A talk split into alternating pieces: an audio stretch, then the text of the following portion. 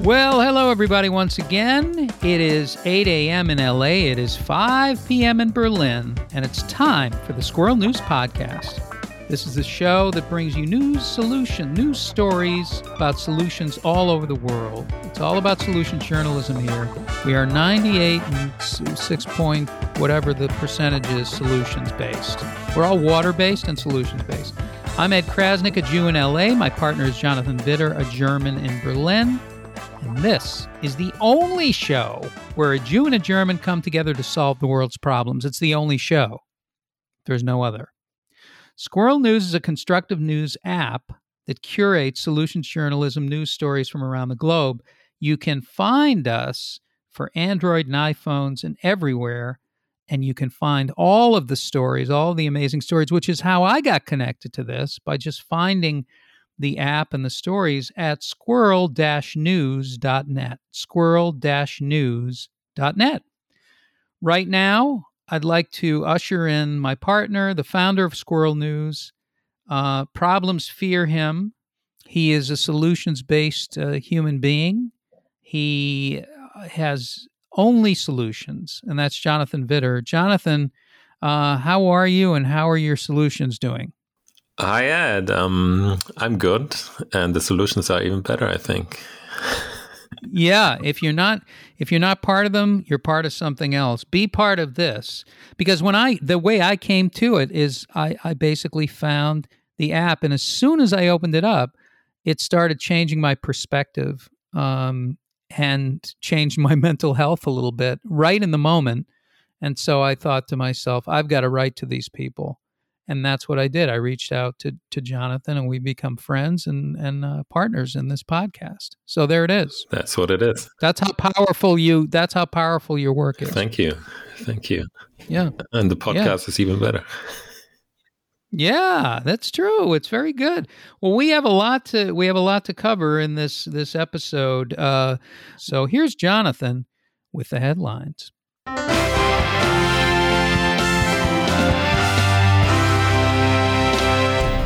Irish basic income scheme for artists and art workers set to be piloted in 2022. California is paying drug addicts to stop using. And Philadelphia's neighborhood tree ambassadors are facilitating climate action. We have an additional one, but we, we're not sure if we're gonna have time to discuss it, but I'm gonna read it. Self defense for grandmothers. Kenya's elderly women are learning Taekwondo to defend themselves. That's a great story. I you know, those are amazing, amazing stories and very inspiring stories, thought provoking. There are possibilities in there. Anything is possible when you hear those types of headlines.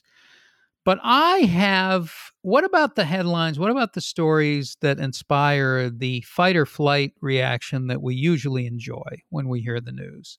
Let's compare and contrast and celebrate these stories that caught my I mean solutions are good.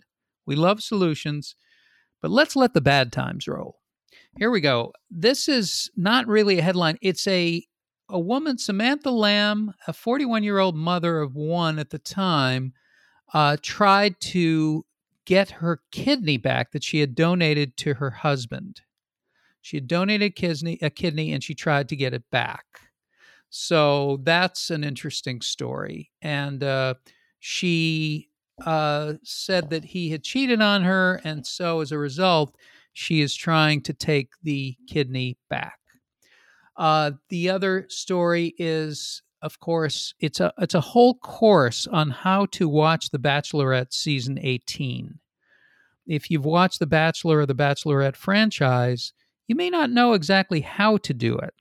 And so this is an entire course that teaches you how to do it. And I think that's important.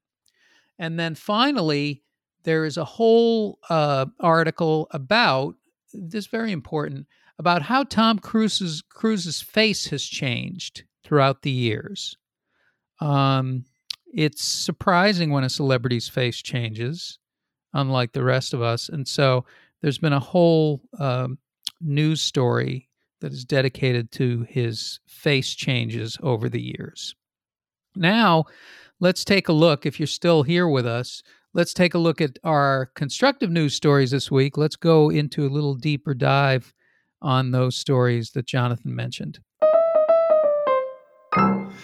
Yeah, let's go to Ireland maybe. Absolutely, no problem with me. I'll go anytime. And especially now because they decided to to test um, a basic income scheme for artists and art workers. And um, at the time the article was written, there were some details that were not clear yet. But now it seems that um, there are 2,000 people who get for three years they get um, more than 300 euros per week so that's more than $300 per week. And that's really not bad. I mean, in Finland, they also tried a basic income scheme. Um, it was like about 700 euros or so. I'm, I do not know exactly, but it was significantly less. So they get a lot more in Ireland. And um, I'd like to be an artist over there right now. I'd like to be an artist anywhere right now. But I, I will tell you that you know well well anyway you you continue on because i'm going to read the what the prime minister said his quote about this program yeah just go ahead well it says we now remember this is the prime minister of the country okay we aspire to a country where everyone has the opportunity to create engage with participate in and enjoy the arts regardless of who they are or where they live and work today's historic budget announcement moves us even closer to that vision so it's actually the council's director, uh, Maureen Kennelly, uh, said on Twitter. Uh, that's a statement. I want to paste that on my wall because who doesn't want to live in a country that honors the arts, that honors creativity, that honors culture? Why isn't it time to start doing that thing? We're so here, arts is celebrity. That's what it's confused with but there are people, there are artists who are doing amazing work. Why can't we support them? And the answer is that we can, but you have to make a choice to do so. So, however you support the arts, please support the arts. And here's a whole country, here's an entire country that's doing it. I think, yeah, I absolutely agree. And I'm also, my wife is an artist, and uh, I know many other artists. And I think this, yeah, meeting the financial ends and doing art at the same time is very diff- difficult for most most artists i would say not for everyone but for for many especially in the beginning the other thing is who wouldn't like to live there i think that there might be other groups who who could be a bit jealous you know i think like if you're a truck driver for example and then you see the artist with the basic income I think there might there might be groups who who uh, who don't really appreciate it. Maybe it's maybe I'm mistaken, but that's something I could imagine. Like in general, there's this discussion on basic income, right? That people who work they don't um, don't want other people who they think would not work with a basic income get it, and yeah, artists. I think there are many who consider art as something that's yeah, just fun you do in your free time. It's not real work, maybe. So this could be a kind of conflict line. But on the other hand, artists have suffered so much during the pandemic. They have been more or less jobless, right? They had to do something else. And in the end, everybody needs art. I mean, everybody listens to music and um, and uh, consumes other uh, forms of arts, watches movies and so on. So yeah, I think that's very good. And also imagine how much quality of art could could rise if people could really do what they want, right? If they're less forced by uh, commercial constraints and have to do less compromise, but they could really do um, the art they really um, they really like to do. I think that could be a huge push for independent art. Absolutely, absolutely, and and um, you know, art is the thing that elevates your spirit, that elevates your soul, that elevates, uh, you know, the whole culture. You can almost you can almost uh, review a society based on their arts and sciences, and um, it's something that we've really lost touch with. And we, uh, you know, people. There are so many things that art uh, inspires in in others. However, what you said about the truck drivers and people who were, you know, uh, upset about that. Everyone should be able to have a basic income. Everyone should be able to have a stipend of some kind. Yeah. We do have the money. We just divert it to places that don't, you know, where that don't really need it. Um, the money is there. It's just what are you going to choose? How are you going to reward people? And how are you going to help people to be healthier and happier and to live better. Yeah. The idea is not to survive not it, the goal is not to survive the goal is to live and to live well. And there's no reason why people can't live well and have basic needs met. And that is part and, and artists are part of that. That's true. As are truck drivers as are nurses as are is as is every member of society as our students you know that's true Yeah. that's true but uh, if your um, survival is secured by some kind of basic income or guarantee or so then it's already much easier to to live and enjoy the rest of the life right Yeah, yeah. Well, I think I think that's the stress. That's the mental health, uh, the mental health issues that we're all experiencing, is as a result of trying to survive all the time. That's that's definitely a big part. In Germany, actually, there's a startup that does a lottery on basic income. So there are like hundreds and thousands of people by now who take part in that, and they pay I don't know how much, ten euros or hundred euros, um, in order to take part. And then at some point, they deliver um, basic income for one year to someone who is randomly chosen, like in a lottery. And um, they people love it, and they did some. Um, they have some results by, by now. They're also doing a, a bigger survey with scientists, but they also have reports from people who who got the the the thing, the basic income, and it seems that their mental health has really improved. So they feel less stress, less anxiety, less existential anxiety, and they just enjoy life and they still keep working, right? Sometimes they do volunteering or they do arts and they, they continue with their job, but they, they can do some other things. They're less less afraid that something uh, just stops out of the sudden. So that's definitely a super important aspect. Yeah, well, it's it's really important, and I can see how it would how it would excite people. I think here we have talent shows. That's how we do it, and we have American Idol, and we have America's Got Talent, and that's our version of the lottery. We Uh, we, we have we have the same in commercial TV. We have all those talent shows, right? So uh, this is just Yeah. one one little startup uh, side that does that. So it's it's not a really it's not that whole Germany um, is about that that project, but Yeah. it's one project. Yeah. I think it's great. I think the idea there's a theme here, and it's rewarding. It's rewarding people and supporting them, and I think that's a good theme. How you figure it out, there may be a lot of different ways to approach it, but why not? And we're gonna we're gonna have other stories about this that are coming up. Rewarding people for for being well and for doing what they enjoy doing, as opposed to taking things away. Yeah, the next one actually, which is, I mean, I think it's really amazing. It's really impressive, even though it's so simple. California is paying drug addicts to stop using. Recovering users are tested three times a week by the San Francisco AIDS Foundation and paid approximately $7 for each negative result, with 92% of tests showing that the individual has not used. So, this is, I mean, let's repeat it three times in order to really believe it and understand it. Yeah, sure.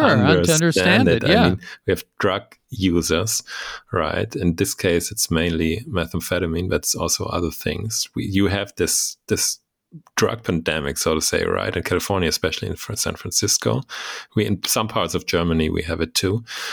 And how do you stop it? There's no, unlike for um, opioids, heroin, for example, there's no medication, there's no substitute for methamphetamine. So, what do you do? They give the money for not for not using, and it works. That's the amazing thing. It's it's not just an idea. Now, now is it just is it just that they're giving them they're they're still receiving treatment, they're still receiving therapy, they're still re- because a lot of the things you know what what causes someone to be addicted to drugs, and there's so many different factors, and of course one of them is you know what they're trying to cope with, the mental health issues that they're trying to cope with. That's what's underneath.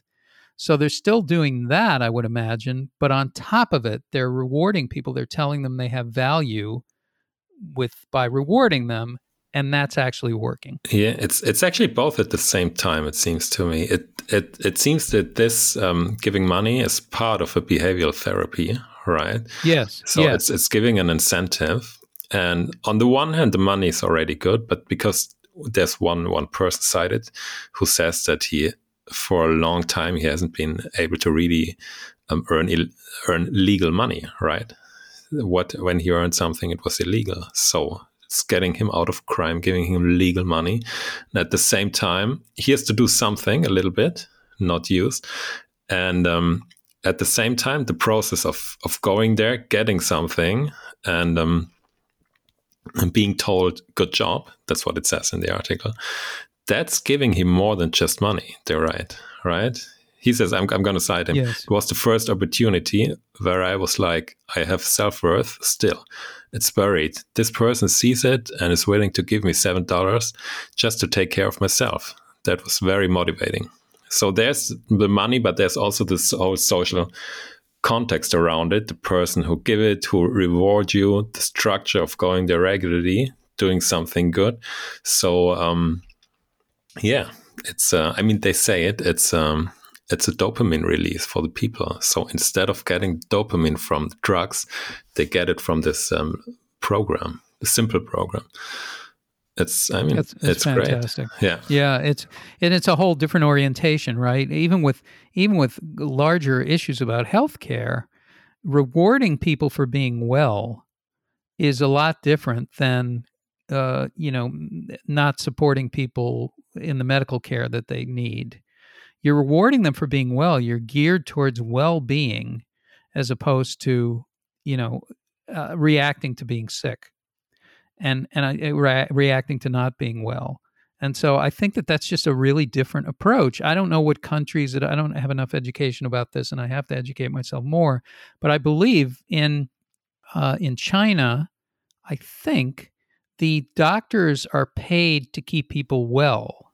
Oh, really? Like the the more well that you are, the more that you re- the better that you receive.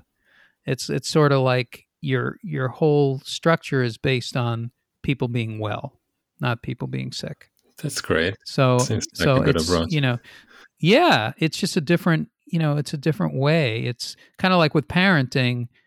You know, they they tell you you know the experts tell you to reward you know the the behavior that's uh, when kids are doing a good job you reward that as opposed to just always reacting to what's not going well. Yeah, I mean that's what they cite in the article, right? That in, in family and child care, child education, they they follow this approach already, or many, many, many parents do that. so why yeah. not here? And it's so yeah. simple, yeah. And so simple. Even Republicans like it.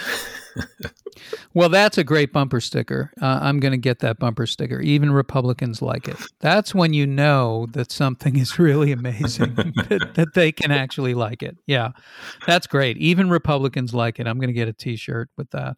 Um, so so now uh, let's talk about this other one that you have. This other story. The third story, yeah. So this yeah. is about tree ambassadors. Philadelphia has a tree ambassador program facilitating climate action. The program is part of Philadelphia's 10 year plan, which also reminds us a bit of maybe China or Russia. but um, yeah, just yeah. kidding. Uh, to grow, protect, and maintain the city's urban forest by engaging local communities. So we've talked a lot about planting trees here in the podcast, haven't we? Yes, in different countries, millions, billions of trees. In exactly. Ethiopia, different countries. Exactly. Yeah. And and every time we thought, well, in the United States, well, at least when I in Germany we needed two and we do it too. But when whenever I think about LA, I think about a place close to the desert, right? And a very hot place. And I think uh, you should do that too in LA. And I think a few more podcast episodes and you would have become a tree ambassador anyway. Squirrel News tree yes, ambassador. I'm running for tree ambassador. I haven't been elected yet, but I'm running for tree ambassador. Uh, it would be, yeah, the tree. If you think of the, we talked about the mental health aspects of even looking at a tree or being near a tree. The the fact that the idea of like replanting or actually growing something um, and, and doing it with trees as a way of sort of changing people's focus uh, is really kind of an amazing thing. Just that in itself, not to mention the benefits for the environment. And it cools the city, yeah, and it makes air um, cleaner and so on. Yeah, and then there's the climate change aspect.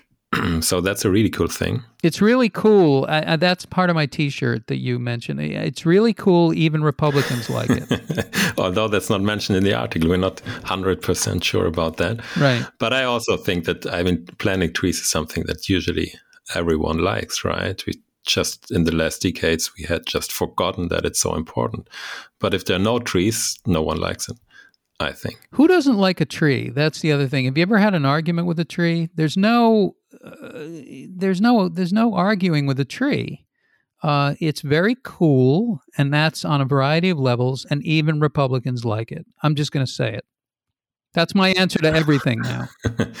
Although there's mentioned in the article that some some people actually in Philadelphia are afraid of trees because they think that yeah they make life more complicated. As the roots, for example, they um, they uh, move up the, the stones of the street and so on, you know? So, um, yeah, sometimes there's too much shadow with a tree directly in front of your window or above your window. Yeah, so that's the little disadvantages you can have with trees. But I think they well, the strategic thinking, the strategic thinking about how to how to plan that, and then also that can be another uh, thing that stimulates the economy because there can be a lot of therapy around people who are afraid of trees.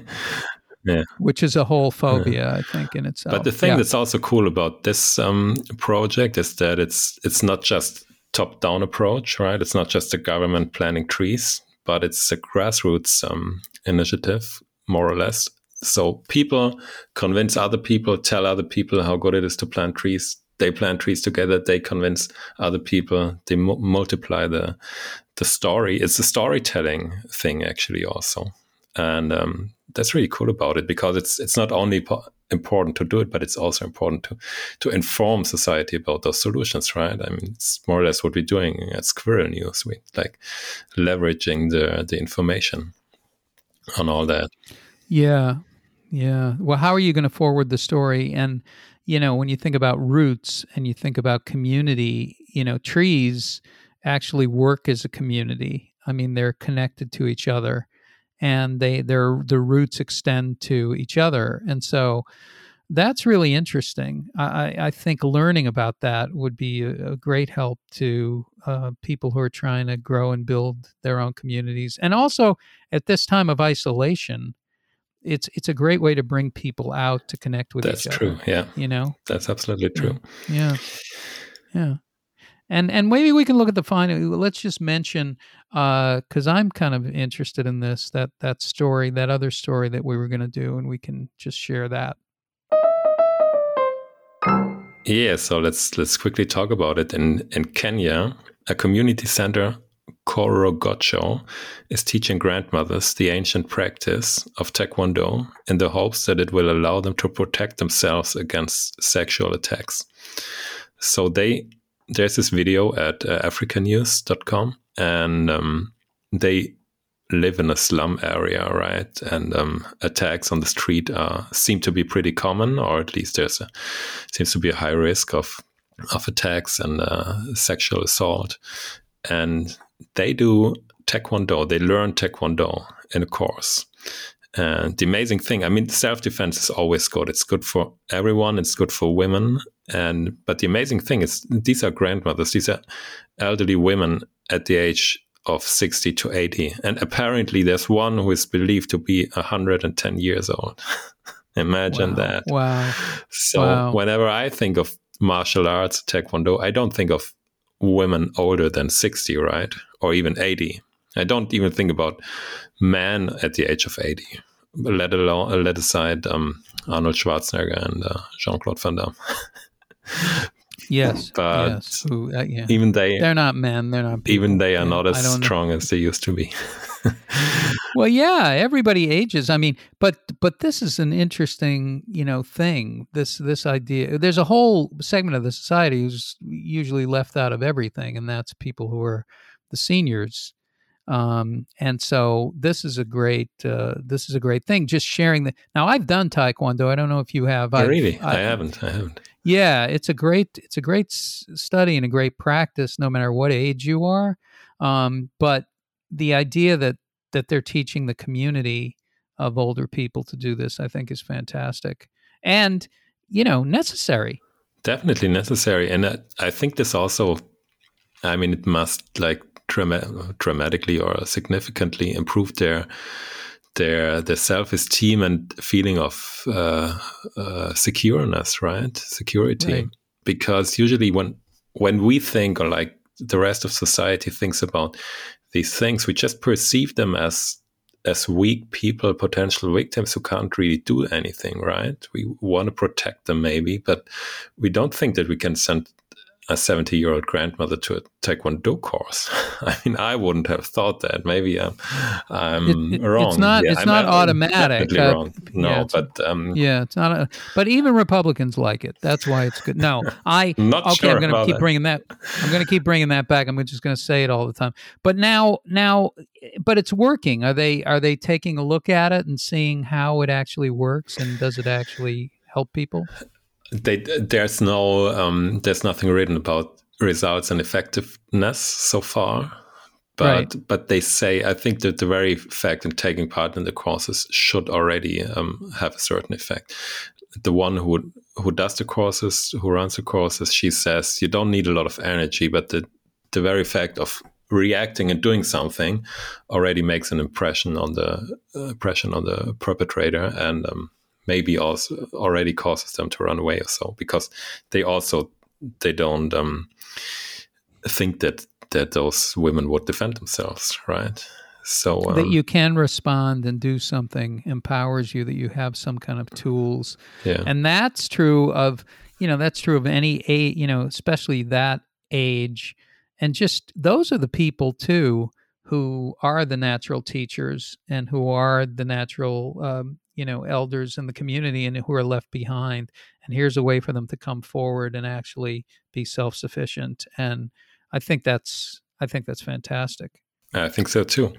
Yeah, so that that was it for today. well that's enough that's a that's a, those are a lot of a lot of stories and a lot of similar themes you know rewarding uh, people rather than than taking away rewarding them as a way of dealing with whatever issue is uh, is happening, whether it's with uh, drug addiction or with self defense um, or with the arts. There's there are themes that come through here, and and the the tree planting, and I'm a tree ambassador, and I'm saying that right now. I don't know what I'm gonna what program, but I'm gonna get into it. Absolutely, um, nothing bad can come from planting a tree. Only good things can come from that. Um, I was a tree in my in my uh, uh, when I was a, a kid uh, in a play, and um, I'm Ah, not. okay. Yeah, I'm I not going to tell you. former life, you know. Well, I was a tree in a former life. Yeah. Um, I I didn't branch out the way that I should have, and so now I'm coming back to do it again. So trees, everybody, tree ambassadorship. This is the thing we all want to do. Now that's our show for today, and we're going to have another show next week. But Jonathan, tell them there's a where they can go to find all the episodes, and also a little call to action here. What's your solution? You know, we always ask people what their problem is. What's your problem? What's your solution? Do you we just want to know your solutions. Do you have solutions to anything that you think we should talk about or any stories that you think we should highlight? Tell them where they can get all of this this kind of information. Yeah, so let's start with the letter. If you want to tell us about new solutions, maybe your personal solutions or whatever, you can write us an email at info at squirrel-news.net or you can just go to our website and use the contact form. If you want to find an overview about all the podcast episodes, you can go to squirrel-news.net slash podcast or just do it you just get it wherever you listen to the podcast anyway i think because if you listen to it on spotify or apple podcasts or wherever then you already also have an, an overview. And last but not least if you want to read our app it's you'll find it in the play store. It's called squirrel news or in the app store or just go to our website squirrel news.net and you find all the links and our newsletter and social media links to Instagram and Facebook and LinkedIn and everything. Yeah, so once you go to the website, there's no no way of uh, of getting out. There's no way of getting out. And you don't want to get out because just like the headlines that we react to, if you watch CNN or you see MSNBC or whatever new or Fox News, whatever you watch, that's all fight or flight stuff. This is all possibilities. It's all things that are happening. We don't hear about these things. They're there, they're happening every day, but we don't hear about them. So now we can hear about them, learn about them, celebrate them, and actually open up to the world of possibilities. And I'm a tree ambassador, so look out for me because I'm branching out at a theater near you. Thank you for listening. Um, I'm Ed Crasnick for Jonathan Widder. Always remember that some news is good news. We'll see you next time.